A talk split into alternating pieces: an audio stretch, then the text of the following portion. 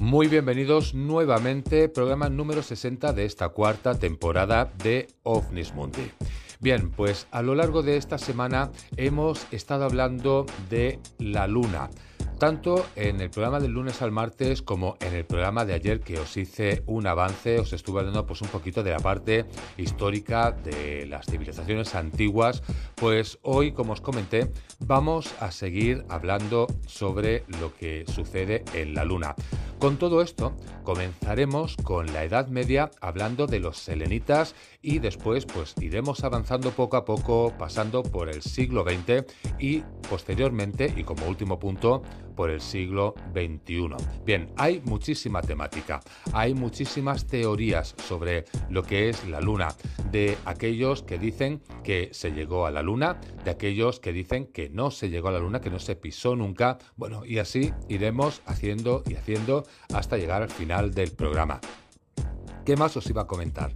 Bien, pues resulta que aparte de recordaros que tenéis las páginas de Instagram y de Facebook por si queréis saber las novedades sobre el programa, pues también os iba a comentar que bueno, que ya que estamos en verano, que hay muchísima gente que seguro que estáis de vacaciones escuchando el programa, pues recomendaros un libro.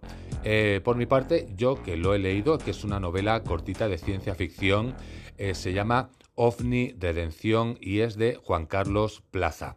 Bien, pues es un libro, ya os digo, muy cortito, merece bajo mi punto de vista eh, la pena, la verdad es que es bastante entretenido y tiene pues un final pues poco esperado para lo que es la temática ovni.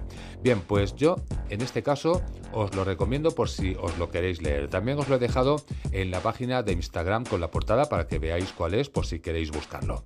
Bien, pues aparte de todo esto, ahora sí, no vamos a perder mucho más tiempo y comenzamos el programa de hoy.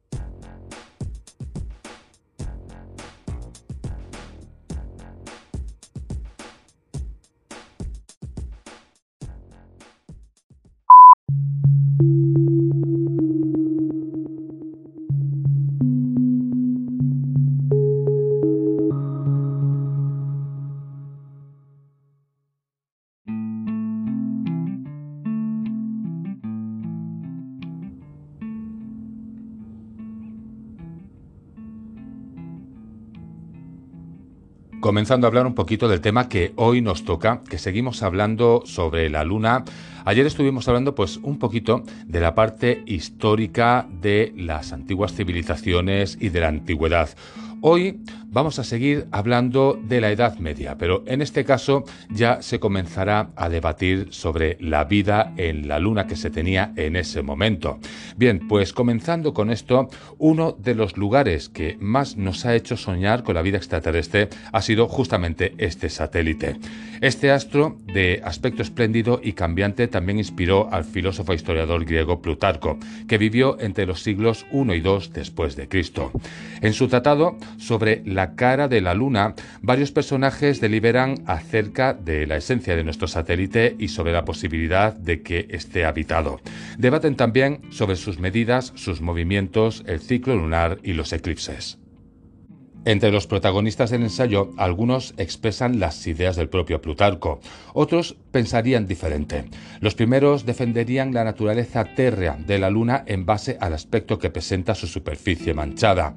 No es un espejo puro y que refleja la imagen de la Tierra como dicen los segundos. No está hecha de aire y fuego, tampoco de éter, es sólida, pesada y tosca. Si la naturaleza de la Luna es similar al de la Tierra, consideran razonable preguntarse si hay seres que la habitan. En este caso, hablaríamos de los selenitas. Si existen, han de ser frugales y delgados. Deben estar preparados para sobrevivir con el poco alimento que puedan encontrar y para soportar el calor y la sequedad de la tenue atmósfera, en la que no conciben vientos, nubes o lluvias. Pues la tertulia entre los personajes se acabará decantando finalmente para dar más peso a un relato mítico, más metafísico que la razón pura, en el que la luna representa la culminación del viaje espiritual de los humanos tras la muerte. Allí ascienden las almas de los difuntos para purificarse y finalmente disolverse en la sustancia lunar. En el siglo XIX aún había autores que defendían que los cuerpos celestes albergan las almas tras la muerte en su progreso hacia la perfección. Pues muchos siglos después, el escrito de Fakie in Orbe Lunae fascinó al astrónomo y matemático alemán Johannes Kepler. Le inspiró con la composición de su obra El sueño, que escribió en latín en el año 1608. Publicada póstumamente en el año 1634, es una de las primeras novelas de ciencia ficción de la historia. Narra un viaje onírico a la luna que el autor imagina habitada. Así que, con todo esto, comenzamos ya a hablar de lo que se pensaba sobre los habitantes de la Luna.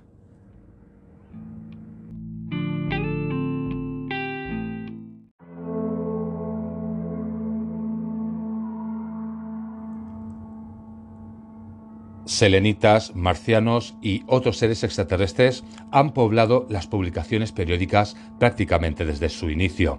Una de las imágenes más conocidas del espectacular Astronomicon Caesarium es donde un dragón sirve para predecir los eclipses. Es un recordatorio de las creencias y temores de las antiguas civilizaciones. Existía el miedo a que un dragón celestial acabara engullendo al sol o la luna en uno de esos raros momentos en que el uno acaba tapando al otro. La imaginación humana nunca ha dejado de ver el cielo habitado por dioses, animales, monstruos o seres parecidos a los hombres y mujeres de la Tierra.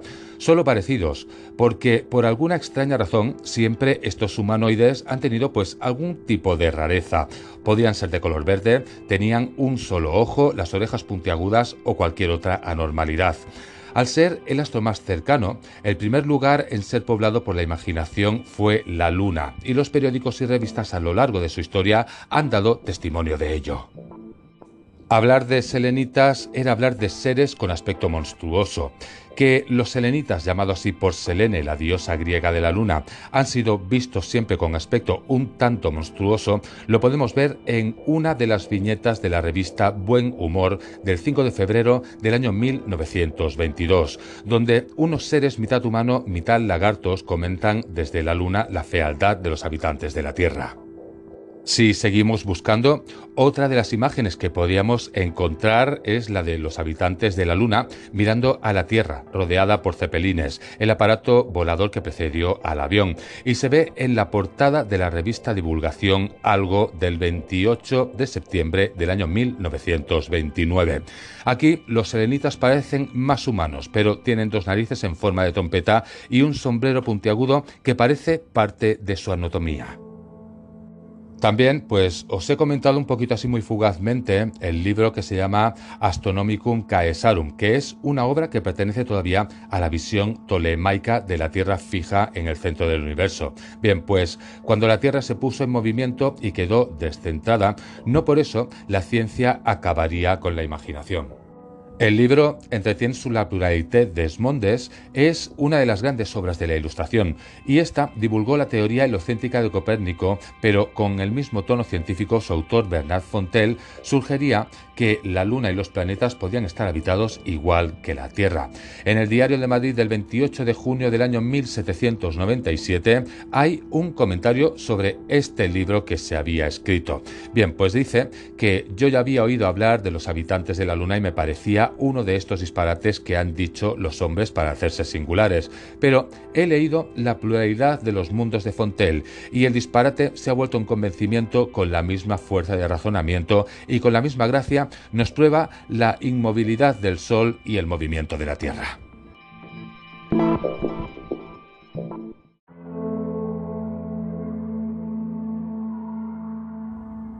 Pues ya en el siglo XIX, El Español, uno de los mejores periódicos de la época en el que escribía Larra, publicó el 27 de marzo de 1836 una noticia sobre los habitantes de la Luna, haciéndose eco de un librito sobre las supuestas observaciones hechas por John Herschel, hijo de William Herschel, descubridor del planeta Urano y fabricante de los mejores telescopios de su tiempo.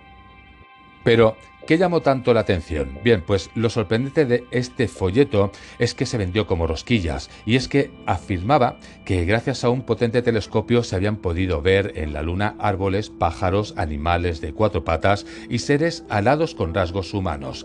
El periódico norteamericano The New York Sun escribió una serie de artículos conocidos como Great Moon Oaks, es decir, la falsa de la gran luna, con litografías en las que parecían humanoides con alas de murciélago. A su misma vez y por la misma época, la revista El Instructor de octubre de 1837 publicaba una lámina de la luna llena hablando de sus montañas y valles y diciendo que las manchas lunares no eran mares como creían los antiguos, dado que no se había descubierto agua.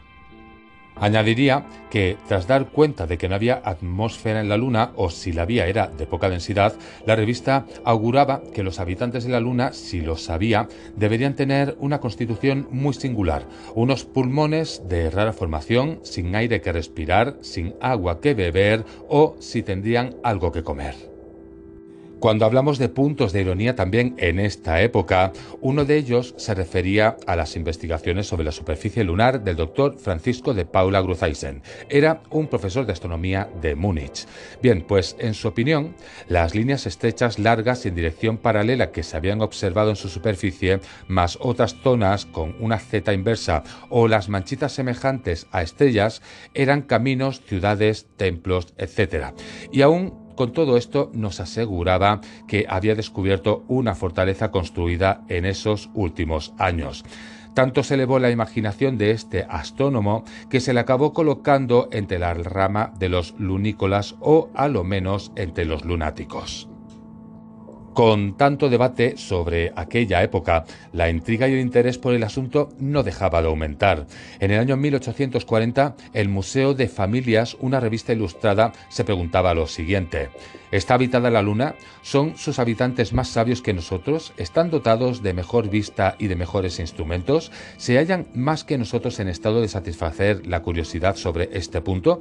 ¿Quién es capaz de asegurarlo? ¿Estamos ciertos por ventura de que realmente Bis dann.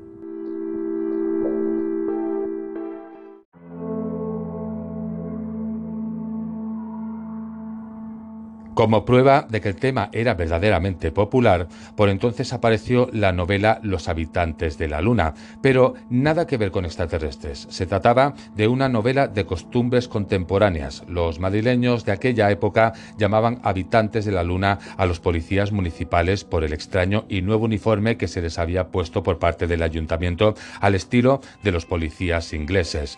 La novela se anunciaba en los periódicos, en un clamor público del año 1800 1844. Los habitantes de la Luna también fue años después el título de una comedia de magia en la que aparecía el gobierno del satélite con un ministro de nombre de don Máximo Creciente y otro de don Mínimo Menguante, dado que este asunto daba lugar también a la prensa a alusiones políticas. Así, un cronista de El Eco del Comercio se quejaba de la ley electoral el 28 de diciembre de 1844. En este se diría, si los habitantes de la Luna observan sistemas electorales parecidos a los observados por los habitantes de la Tierra, desde ahora digo que detesto las elecciones de la Luna. Pero, cambiando de tema, en un ejemplo de ciencia disparatado, el Correo de Mallorca del 15 de marzo de 1859 replica la noticia de una revista de París en la que se afirmaba que un célebre astrónomo italiano había hecho fotografías con un nuevo aparato en presencia de testigos que probaban que la Luna estaba habitada. ¿Qué es lo que se decía? Bien, pues se decía, es visible un número de seres animados. Los hombres como los animales están desnudos. Eso es lo que se explicaba. Bien, pues en un reportaje más documentado podemos encontrar en la revista científica La abeja del año 1862, en el que su autor niega que haya telescopios con los que se puedan ver hombres y animales en el satélite, dado que haría falta un instrumento con una potencia de aumento 170 veces mayor que la que era posible en los mejores telescopios de esa época. Su autor concluía que por consiguiente no podemos en verdad contemplar con nuestros ojos los habitantes de la Luna ni sus obras, mas deja de ser por eso habitado este satélite. ¿Por qué razón debe solo la Tierra entre millones de mundos tener el privilegio de poseer seres con vida? Bien, pues seguimos en la siguiente parte del programa de hoy.